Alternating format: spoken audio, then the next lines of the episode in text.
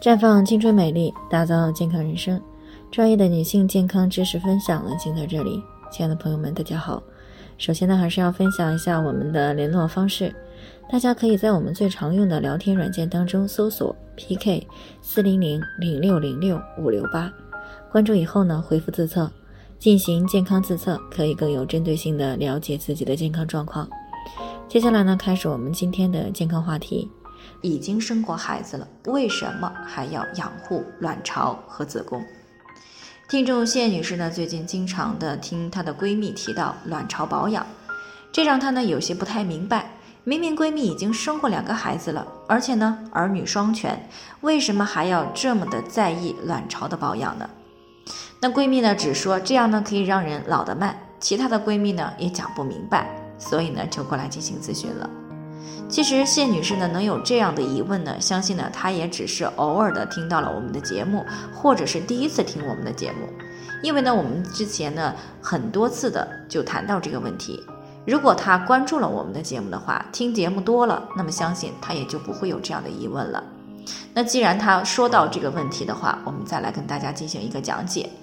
那长期以来呢，在很多女性的概念里呢，特别是在传统女性眼中，像卵巢、子宫这些生殖器官呢，只是用来生孩子的。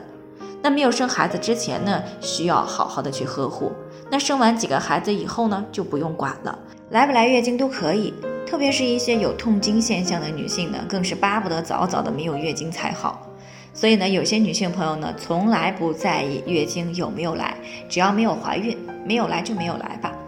但是呢，也往往就是这一类的女性朋友呢，经常抱怨说自己老得快，脸上呢又是长斑，又是长皱纹，还有不断下垂的苹果肌，以及不断加深的法令纹。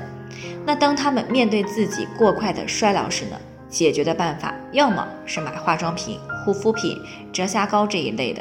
要么呢就是欣赏着在高滤镜下拍的照片来麻痹自己。那最可怕的是，当腰身变形的时候呢，只靠挨饿和运动来减肥，结果呢是一恢复正常饮食，便迅速的打回原形，甚至呢比原来还胖。其实呢，之所以这样呢，都是因为他们对女性生殖健康知识的匮乏而造成的。事实上，卵巢和子宫不仅仅是维持生育能力那么简单，那其中呢，卵巢分泌女性的激素。作用于身体的四百多个组织器官，维持着我们女性的体型、美貌、皮肤、情志、睡眠、血脂、血压、血糖以及同房时的和谐度等等。那传统医学著作《黄帝内经》里有这样一句话：“有诸于内，行诸于外。”什么意思呢？它就是说人体内在的五脏六腑各个器官组织的运行情况，往往呢。会有外在表现，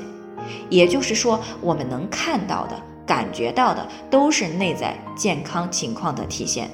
换句话说，如果你发现自己的身材变形了，面部皮肤不再饱满、富有光泽，也开始失眠、焦虑，甚至连同房都提不起兴趣时，那么这个时候，我们需要的不仅仅是使用化妆品、护肤品来去掩盖。而是要从卵巢、月经等内在方面入手进行调理和干预，那只有这样呢，才能够尽可能的留住青春，留住自然之美，留住美好的两性和谐关系。好了，以上就是我们今天的健康分享。那鉴于每个人的体质呢有所不同，朋友们有任何疑惑都可以联系我们，我们会对您的情况呢做出专业的评估，并且给出个性化的指导意见。最后呢，还是希望大家都能够健康。